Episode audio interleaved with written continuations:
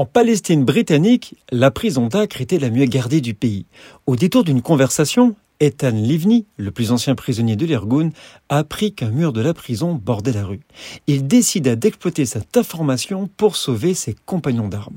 Rapidement, des explosifs, détonateurs et une mèche ont été introduits dissimulés dans la nourriture que les parents des prisonniers étaient autorisés à apporter à leur fils. Le 4 mai 1947, à 16h22, des combattants d'Uléry, déguisés en soldats de Sa Majesté, les cheveux coupés à l'anglaise pour mieux tromper l'ennemi, s'approchèrent sans éveiller les soupçons. Aussitôt, une forte détonation secoua la prison.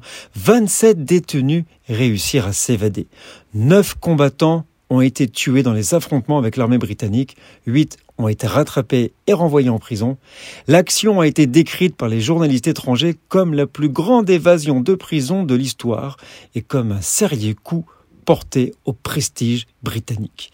Les milieux militaires ont décrit l'attaque comme un chef-d'œuvre stratégique. Peu de temps après, le représentant de l'URSS à l'ONU a fait sensation en informant les délégués que son pays voyait favorablement l'établissement d'un État juif en Palestine britannique. Nous sommes le 4 mai